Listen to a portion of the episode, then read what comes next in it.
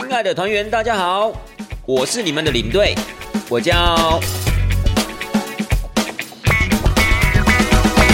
听众朋友们，大家好，我是领队，欢迎收听带团这档事儿。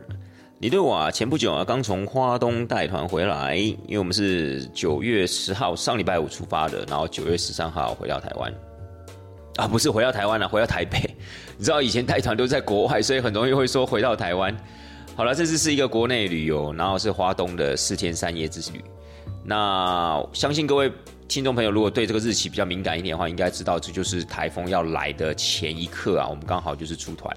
那么事实上，其实在我们出发之前呢，呃，主管呢是有考量到是不是要把团体取消了，但是后来发现这团的团员其实都还蛮淡定的。那这团团员的年纪也稍微比较长一些些，然后大家都是一群好朋友出去玩。那大家就想说呢，如果今天呢，假设真的是有风雨的话，那大不了就待在饭店里面嘛，其实也不错。所以各位，我觉得这个应该就是在家里面闷很久的一种表现。就再怎么样都要出去玩。你想想看哦，九月十号那个时候要出发的时候，既有台风，又有所谓的 Delta 的一个疫情。所以事实上，如果以团员们的心态来讲的话，加上他们又是比较年长的团员，所以他们的一些孩子们呢，可能都会建议他们说啊，那干脆就不要出去了嘛。你看又有疫情。然后呢，又加上这个台风扰台，你这样出去玩有什么意思呢？但是呢，这些长辈们呢，还是决定啊要出门这样子。所以你就知道，其实台湾的民众啊，真的在家里面闷很久了啦。而且，其实这些长辈们也都算是公司的老客人，他们平常可能如果有机会的话，搞不好这时候都是在国外旅游。但是因为时局的关系，因为疫情的关系，没有办法出去，所以只好退而求其次呢，跟一群好朋友呢，组了一个团在国内旅游这样子。那好吧，那就团员们如果都 OK 的话，那我们就出发。那我们其实也有设想了一些备案啦，就是台风如果来的话，我们有哪一些行程上的一个备案。所以呢，几经思考，我们还是决定出发喽。那这一团比较特别，这一团其实是从高雄呃接游览车，应该从高雄那个地方啊上了游览车，因为客人大部分都来自于台北跟台中了，那我们就是用高铁送到所谓的左营站。然后再从左营站那个地方呢接游览车，然后再走南回的方式呢到台东，然后呢在台东住两个晚上，接着呢在北就是北上到花莲，所以一共四天三夜这样的一个行程。那其实第一天天气都还不错，那应该讲说我们这一团呢真的也算是人品大爆发了。为什么？因为第一天的话其实是礼拜五，台风都还没有太过于接近，所以天气好也是应该的。所以我们在高雄的时候，甚至抵达台东的那一天晚上。天气都非常非常的理想，除了闷热之外呢，倒也没有太大的一个状况。那第二天的话，本来是我们觉得是说台风啊影响到台湾最严重的第一天，那发现后来也还好，原来是因为啊，我们因为我们跑到重谷里面，早上啊甚至还没下什么雨，应该接近中午的时候开始下，然后下到下午，所以我们的行程呢被影响的也不多。那本来以为啊，九月十三号呢应该是整趟，呃，对不起，九月十二号啊应该是整趟行程里面。台风影响最剧烈的一天，结果啊，那一天连下雨都没有下雨。那一天的行程，我们是从台东到花莲啦，所以那天除了多云之外，既无风也无雨，所以啊，实在是很幸运，也替这团的所有的团员啊感到开心啦。甚至到九月十三号，呃，也就是行程的最后一天，我们在花莲还出大太阳哎。我们去玩那个二 B 天空之境沙滩车的时候啊，天气真的整个好到不行，而且还很热。所以我觉得整个行程这样走下来，真的是非常非常的幸运。那我觉得也就是一颗感恩的心啦。其实有时候出去玩啊，天气真的是非常非常的重要。那本来这次其实大家也都提心吊胆的，会不会说整个行程因为台风的影响啊，整个黯然失色？结果发现呢也还好，而且其实呃在几天比较多云的情况之下的话，天气也比较不那么晒，所以呢这一团所有的团员都走得非常非常的开心。那当然了，其实站在旅行社角度也替他们感到高兴啦，因为我觉得这些长辈们呢，他们也是好不容易跟他们的朋友啊凑成这样的一团，然后预计在这样的一个日期出发，相信谁也都不想遇到疫情的一个一个一个情情况啊，那当然也不可能会预料到会遇到台风，所以呢，其实大家心情当然在出发之前啊，或多或少都会受到影响。但也没有想到，就是因为这样子低预期、这样子的低预期心态这样的一个出发，所以导致那种所谓的呃高高效、高预期的一个一个回报，所以就大家就觉得哇，真的太棒了那种感觉。因为如果一开始啊，你把这个行程期待的太好的话，有时候你出去玩呢，可能有会有一些些落差，反而玩的没那么开心。那么这一团是大家呢一开始呢就比较没有这么高的一个期待，结果一出去玩，哎，发现真的是非常非常的好，所以也替他们感到感到开心了。那么今天呢，其实最主要跟大家分享就是我在这团里面啊，刚好看到了一个景象，然后呃，因为看到这个景象，让我回想到我之前在欧洲带团啊，出了一个很大很大的一个状况。那那一次的一个状况其实也是很惊险。那当然，后来的结局算是好的，可是，在过程中呢，其实也有很多的很多的感触。所以呢，当我在带这一团的时候，看到了某一个景象的时候，我就自然而然的呢，跟这样子的一个故事啊，就是我曾经带团这样的一个经验、一个故事啊，连接在一起。那我觉得我还蛮想找一个人啊说说的，所以就跟各位听众朋友们分享喽。其实我到底是看到什么景象呢？因为这一团年纪比较大了，都是一些老大哥、老大姐，年纪大概都是在我爸爸妈妈的年纪，甚至比我爸爸妈妈还要再长几岁。那最主要就是我们那天呢，吃完中饭，因为我们中饭是在高雄吃嘛，吃完中饭之后啊，其实早早啊就必须要上游览车，我们就要开到台东，因为游览车从高雄开到台东啊，走南回的话大概要三个半小时，甚至要到四个小时，如果中间有停一些休息站的话。好，那我们车子在快要进到南回的时候，也就是说快要抵达丰港之前呢，我们必须要先找一个休息站，要让团员们上厕所。那后来我们就在那个休息站给大家十五到二十分钟的时间。那有几位大哥们呢，非常的把握这几分钟的时间，他们就买了两瓶小米酒，还有一包花生。然后呢，大家就在那个土产店的一个小桌子上面，大家就坐下来聊聊天。你可以感觉到他们就是真的很久，呃，不知道是不是很久没见面，还是感情真的这么好，所以他们就很享受那样的一个气氛。那大家也知道，就是几杯小米酒下去之后，整个情绪也就比较放得开了，所以就聊得更开心，然后吃吃花生，感觉很棒。但是各位，那是在休息站呢，那才十五到二十分钟的时间而已。我觉得他们都可以如此的把握，然后如此的去享受这一段时间。其实当我看到那一幕景象的时候，因为我要去叫大家上车嘛，那因为大哥大，因为那四位大哥他们就是呃在吃东西，在喝东西，所以可能稍微没有注意到时间，我就进店里面去找他们。而当我看到那一刻的时候，其实我内心是非常的，其实有一种那种会心一笑的感觉，因为就让我想到了。之前发生的那一件事情，那到底是什么事情呢？我就要跟大家说。之前呢，我带了一团英国团，那么那团英国团呢，也是一群好朋友啊，就是凑一凑，大家一起出门。然后呢，刚好年龄层呢，跟我这次带的这一团呢，年龄层差不多，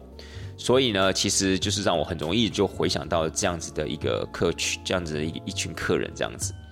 那那一次的英国呢，其实是二十一天的全览。各位，那是我算是在人生中的第一次这种超过，应该讲说超过十五天以上的行程，所以我自己也是非常的战战兢兢的，戒慎恐惧，因为我从来没有带过这么长的团。各位，英国全览二十一天哦，他的一个做法是先从爱尔兰开始玩，然后玩到北爱尔兰，然后再到苏格兰，再从苏格兰回到英格兰。所以飞机呢是在是直接飞到伦敦，再从伦敦转机到爱尔兰，然后再从爱尔兰呢一路的搭游览车玩到北爱尔兰，再从北爱尔兰北爱尔兰呢坐渡轮回到苏格兰，再从苏格兰玩一玩呢，再回到英格兰。大概唯一没有去到的地方就是威尔斯了啦。那二十一天内，各位你能想象吗？您曾经有参加过二十一天的行程吗？先不要姑且不要讲说参加团体旅游了。您自己在旅游的时候，你有没有安排过二十天以上这样的一个行程？为什么要特别这样问？因为这一定要参加过二十天以上的行程，或是真的有出去玩过二十天以上啊，才知道这个光整理行李就是一个很大的学问。各位，你想想看哦，如果平常只是去欧洲玩，了不起大概十天到十三天了，对不对？那这样的一个行李，我相信大家都有准备过的一个经验啊，绝大多数听众朋友可能都有。去到欧洲嘛玩嘛，那去到欧洲玩，你不可能只玩个四五天嘛，你大概至少都要玩个十天甚至以上嘛，所以大概都有这样整理行李的一个经验。但是你想想，如果今天你是去英国玩二十一天的话，你光整理行李啊就很头大了，因为你不可能带你有可能会带大概好了二十一天，让你带至少带一半的衣服，好不好？那也要带十套哎。那如果有些人可能比较注意个人卫生的，你搞不好可能真的会带十五六套以上，甚至带满二十一套。我是指内衣裤啦。那或者是说衣服的部分，你也总不可能就是说，就是同一套衣服穿太多天嘛，对不对？所以你不觉得这些都是需要几经思考才能出发的一个事情吗？所以，包括领队也是一样啊。我那个时候在整理这个行李的时候，我自己也很挣扎，我到底要带多少衣服？但是行李箱就这么大，你也不可能带两卡行李箱出去，有行李线重的一个问题啊。所以啊，我觉得还蛮好玩，就是在那个时候，其实，呃，从带团知道这一团之后，然后大概在出发前一个礼拜就开始很紧张。一方面是因为。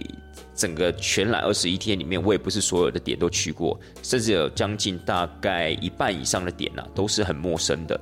然后又加上就是说，出国之前可能还要跟团员们去做所谓的呃行前说明会啊，然后你还要思考你的行李要怎么装、怎么带啊。我觉得就是我还记得在出团前的那个礼拜。非常非常的矜持，当然也是非常非常的紧张，因为一方面你还要在准备整个行程中啊，你要用到资料，你要讲的故事，你要分享的东西，所以我还记得，哇，那个真的是非常充实的一段时间，在出团前一个礼拜了。好了，那就这样出国了。出国之后呢，当然就是亦步亦趋啊，然后战战兢兢的这样子走每一天，走每一个行程。后来啊，这个故事的发生就是在。我们玩完北爱尔兰，即将要坐渡轮回到苏格兰的那一天，我们在前面的一个行程呢，因为那天的下午四点钟，我们要坐渡轮从北爱尔兰在 Belfast 的附近有一个叫做拉恩的一个港口，我们要从这个拉恩呢，要坐到苏格兰一个叫做 Cairn，一个叫 Cairn 的一个一个一个港口，就从。北爱尔兰的 Line 要到所谓苏格兰的 Can 呃 Can Can Ride，所以这个船程呢大概是两个小时，然后预计是下午四点的船。简单来跟各位听众朋友们报告，就是无论怎么样啦，你四点钟以前，当然不可能四点，你甚至可能大概三点半以前，你就应该要抵达这个渡轮的港口了，然后你才可能会有比较充裕的时间，然后从容的上到船，然后再坐两个小时到所谓的苏格兰去。好了，那在坐渡轮之前，当然有一个行程，那个行程其实还蛮有名，也蛮推荐给各位听众朋友们的。可是那个行程一般的旅行社比较少安排，除非是像我们这种比较特殊的团。哦，我刚刚忘记跟各位听众朋友们讲，这个二十一天的行程其实不是呃旅行社呃的既定的行程，这个行程其实是这一团的团员们他们自己设计出来的。当然，某种程度上面也有跟旅行社的专业像是主管啊他们去讨论，然后大家一起就是呃应该叫集思广益啊，共商出这样子的一个二十一天的全览行程。所以呢，我们在坐渡轮前要去的那个点叫做 Carrick Ride，叫 Carrick Ride。Carrick Ride 呢，其实这是一个吊桥。那这个吊桥呢，其实就在悬崖边。因为在呃爱尔兰岛，其实有蛮多这种所谓的悬崖的地形，像是所谓大家很有些听众朋友可能有听过，叫做莫赫断崖。好，莫赫断崖。那我们那个所谓的 Carrick Ride 那个吊桥呢，其实也是属于一个断崖的地形，所以啊，风景非常非常的美。那大家又知道，就是以爱尔兰、苏格兰那个地方高纬度的天气，其实天气看起来都是比较阴阴昏昏的这样的一个感觉，所以呢，其实有一种沧桑的的氛围啊。那其实我觉得，如果当然没有下雨的情况之下，我觉得第一很舒服，因为。以那样的一个高纬度，其实天气都是属于比较偏凉的。然后再来的话，就是我觉得那样的一个空气，如果稍微的在呃可能秋天去等等的，会比较冷冽一点。总之呢，我觉得那个那个地方是很舒服，然后很大自然的一个环境。那我们在去到那个点的时候，其实我就是做错了一件事情，就是我忽略掉了，应该讲说我也没有做到这样的一个功课。其实这个 CACRI 呢，其实它不仅仅单纯只是一。个吊桥，因为我一开始以为只是一个吊桥，所以我们可能去那个地方看完这个吊桥，我们大概就可以很灵活的运用我们的时间，想要提早走就提早走，想要晚点走也可以，我们就提早在三点半之前一定要回到港口就好了。但我没有想到的是，原来啊，这个 c a r i c Ride 呢，其实它算是一个旅游景点，所以当你的游览车抵达那个地区的时候，你必须要停在它的停车场。然后从停车场，也就是说从整个悬崖步道，因为它那个 c a r c a Ride 啊，它其实是在整个悬崖步道的最末端，也就是说你从售票口，就是检票口呢，到 c a r c a Ride 那个吊桥那个地方，大概还要再走二十分钟左右的时间。各位单程二十分钟。你想想看哦，单程二十分钟到了吊桥那个地方，大家在吊桥上面稍微走一下。吊桥本身没有很长了，大概不到二十公尺，我记得很短。然后，但是那边景色非常非常美，因为它等于是有点是跨越了两块土地，就是它其实在近海还有一个小岛，然后它用那个吊桥啊去连接海外的那个礁岛这样子。所以呢，吊桥大概二十公尺，所以你就知道那个礁岛其实距离本岛并没有太远。但 anyway 会花很多时间在那个地方。拍照啊，或者是说在那个地方感受那样子的一个，呃，非常宽阔、非常广阔这样的一个海景，这样的一个景致。那你想想看哦，单程二十分钟过去，在吊桥那个地方，至少大概也要待个，因为好不容易走到那里嘛，我想至少也要待个大概二十二十五分钟吧。好，就打他二十分钟好了。然后你还要再走二十分钟回来，所以这个行程啊，再怎么样，基本都至少要花一个小时的时间，都还没有加上上厕所的时间哦。所以那个时候就是这一点啊，就是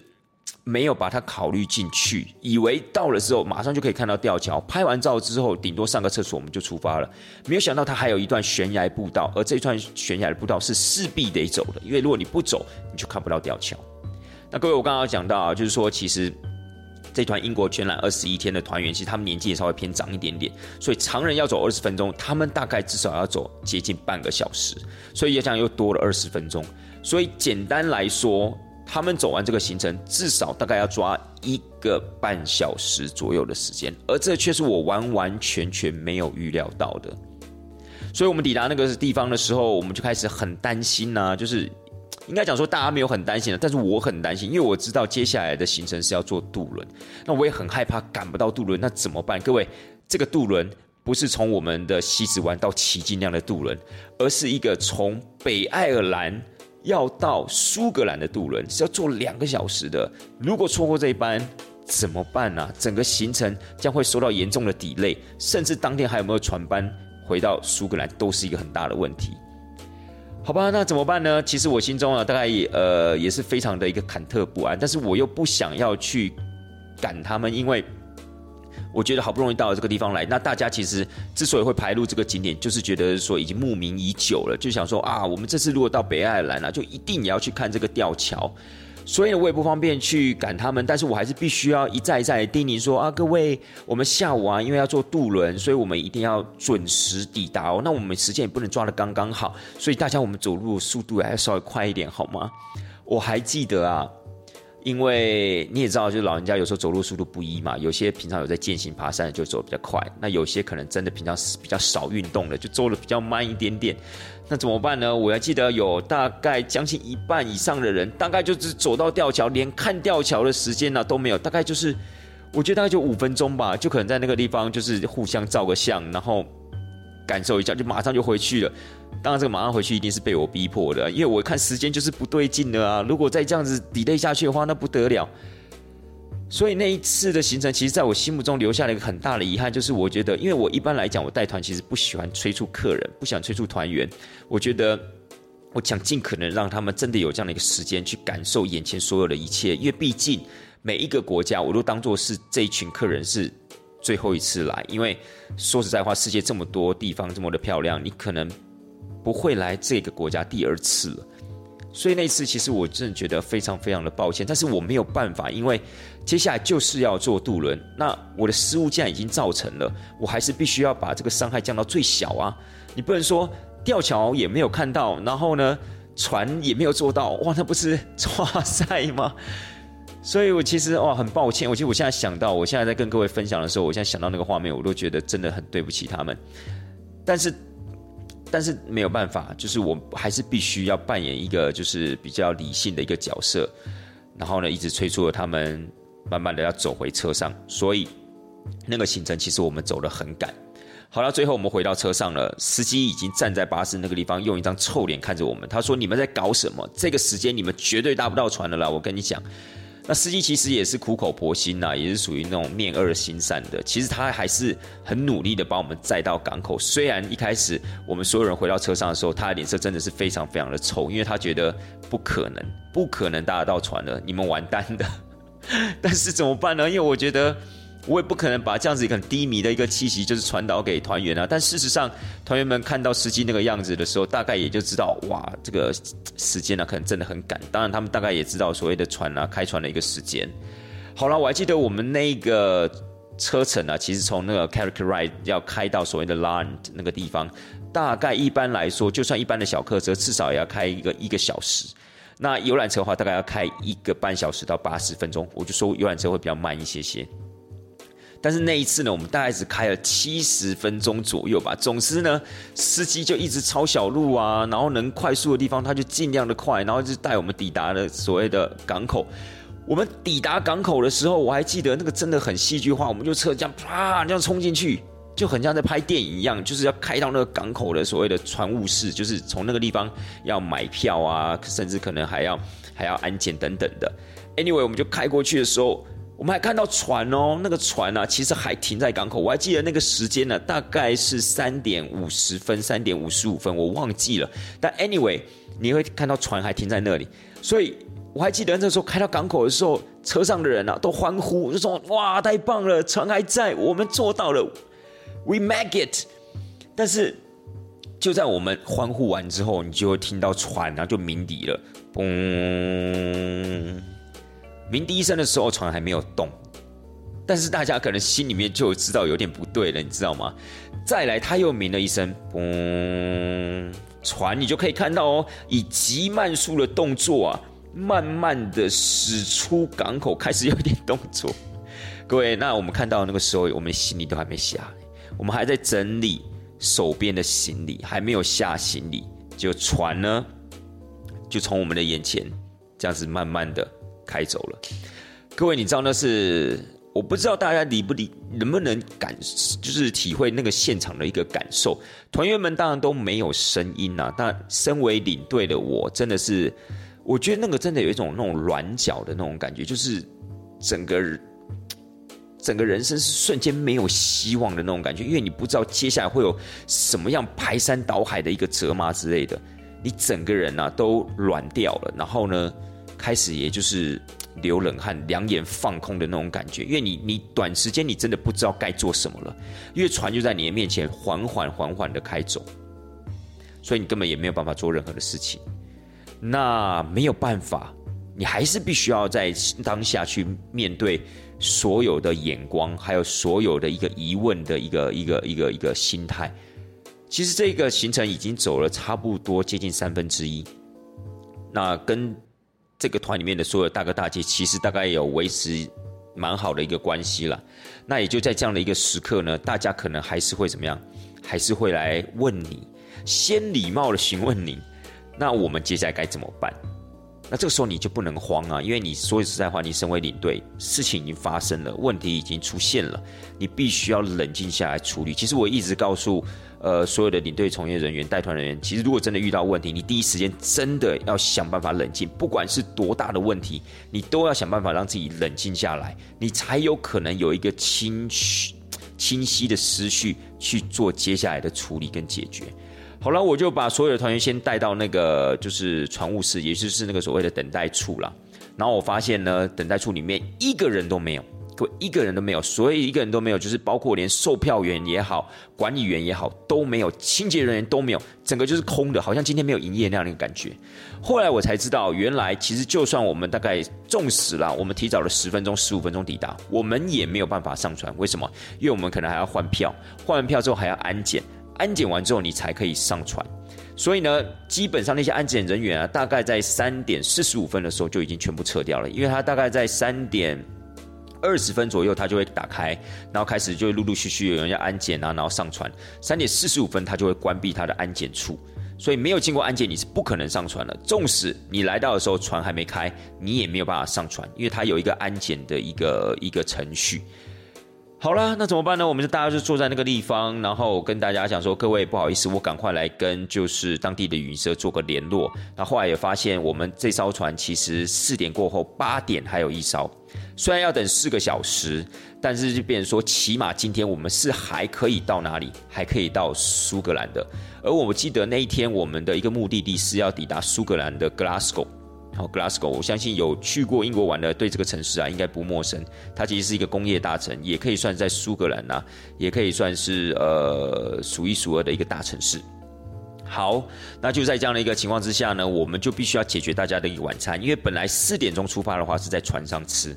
那四点钟没有坐到船，那要坐八点的，那势必得在上船之前呢，就要先把大家的一个呃就是晚餐的部分要解决掉。那这个时候我就看到了，告诉大家，就是说接下来还有下一班船可以到苏格兰，所以我们今天一样可以回到苏格兰。那只是船班在八点，那似乎呢，现场所有的大哥大姐也算是暂时的松了一口气。结果就在这一刻，我看到了几位大哥呢，把他们的行李箱在空地的地方把它摊开，从里面拿出了高粱还有花生米，大家几个人凑一凑，就坐在一个长桌上面。把小杯子也都拿出来了，各位，那个小杯子啊，还是专门喝高粱的那种小杯子。我才知道，原来他们每天晚上啊都有在喝一点，都有在聊天啊，都有在喝酒。然后呢，他们带的给息非常非常的充足，也非常非常的专业。他们就把这些东西所有的把它摊在所谓的长桌上面。然后几位大哥，各位，我还必须强调，就是几位大哥啦。那大姐们呢，其实都也还在思考晚上的晚餐要怎么解决。几位大哥倒是很豁达，倒是很潇洒，他们就坐下来，然后呢就开始倒着高粱，吃着花生米。我还记得有几位大哥跟小马说：“小马，没关系啦，不要紧张，不要紧张，没关系，反正又不是没有船，对不对？这四个小时，我们就在这个地方大家聊聊天，吃吃东西，很快就过了。”我那时候听到这个话的时候，其实，呃，有一种眼泪都要流下来的感觉。但是当然，我眼泪没有流下。可是那种感觉就是，你知道，那就是在一个极度紧绷的一个状态之后，然后如释重负的那种感觉。然后终于让我可以就是好好的去。处理我眼前这样的一个问题，因为或许某种程度上面已经受到大家这样子的一个一个一个怎么讲，就是大家的情绪也稍微的比较舒缓一点点，然后呢，也确定大家呢并不是这么的的生气的一个情况之下，你终于有那种如释重负。那说实在话，我到目前为止还是非常非常的感谢这群大哥大姐们，可以如此的一个体谅。当然，我必须一直的承认，这一切一切都是我的问题。当然，我在现场也有跟各位的大哥大姐们道歉，但是呢，他们其实没有第一时间的责备我，只有提点我说，下次啊，一定要注意这样的一个问题，就是下次不管怎么样啊，就是如果真的接下来有船啊、有飞机这样的一个行程的话，一定呢要提早把当天的一个行程呢先做一次了解，然后一定一定都要以船班或是航班为重。讲完之后呢，其实他们也就也安慰我了，说没有关系了，反正他们大家都是一群好朋友，那晚一点回到饭店也是无所谓的。那各位，后来我们是几点回到饭店呢？后来我们回到饭店，在 Glasgow 的饭店的时候，已经是晚上的一点，接近一点半的时间了。各位，接近一点半，因为其实两个小时的传承，然后到了那个所谓的。Can ride 的时候，还要再坐两个小时的游览车才会到 Glasgow 的饭店，所以这样子基本就要四个小时。那还不要加上所谓的船班有时候可能会延误啊，然后呢中间呢可能需要上厕所这样的一个问题。总之，我们那天回到呃饭店 check in 回到房间的时候，已经是一点半的时间了。所以各位，其实这也算是一个经验。那现在想起来，你会觉得还挺有意思的，但是当下那个现场，你真的会觉得。整个世界好像都掉进了地狱的那样的一个感觉，情绪上面的转折啊，其实是非常非常大的。那为什么会跟这个所谓在休息站喝酒的这一群大哥有关系呢？最主要就是因为我看到了这几位大哥在喝小米酒、吃的花生的时候，在前往南回的那个休息站，就让我想到了那几位大哥们在等船室那个地方。把他们行李箱里面的高粱酒、花生拿出来，大家很开心的坐在那个地方喝酒聊天，很如呃很释怀这一切的那样一个感觉。我觉得有时候就是心境的转折吧。那我觉得可能真的也要年纪大的这些长辈才能做得到这一点。他们其实出来玩，我觉得最主要、最重要就是人跟心齐。人对了，心情就自然对；或是说人对了，再加上一些开心的事。跟朋友一起营造一些正营造一些好的气氛，整个心情就好了。所以在短短的休息十五二十分钟的休息站，他们也可以坐下来聊天、喝酒，把握这样一点点的时间。那么那一群在北爱尔兰因为没有坐到船班的那些大哥们，他们也坐下来，因为船班延误的关系，多了四个小时，他可以好好的跟他眼前的这位老朋友一起喝杯酒，一起吃个花生，一起聊天。所以其实我觉得这是一种感动了。当然呢，我觉得这层感动的话，可能跟历练也有很大的一个关系。所以其实我会觉得，就是说，眼前的感动呢，不知道是友谊。还是那种心境上面的升华，或是那样子的一个处之泰然。不管不管怎么样，就是因为休息站的这几位大哥，让我联想到了这个故事。我也在这个地方跟大家分享。其实有很多的时候，我们心中如果转个念的话，或许还是可以依然的这么高兴跟快乐。当然，我并不是说在逃避我自己的责任。北爱尔兰那次没有坐上船班的那个事情啊，的的确确是我最大的一个问题。可是我觉得几位大哥们可以瞬间的转换心情，跟眼前的好朋友继续喝酒，继续聊天。我觉得这是很不容易的一个修养，很不容易的一个境界。在这个地方呢，也跟各位所有的听众朋友们做一个分享。不知道你们的感受是什么？反正这是我自己的感觉。那也让我在这次带团期间呢，又重新回味了这个故事，很有意思。好了，各位亲爱的朋友，时间上面呢，好像也差不多了。希望大家会喜欢今天的这样一个分享，今天这样一个小故事，希望呢也会带给大家某种层面的感动。那带团这档事儿，我们就下次见吧，拜拜。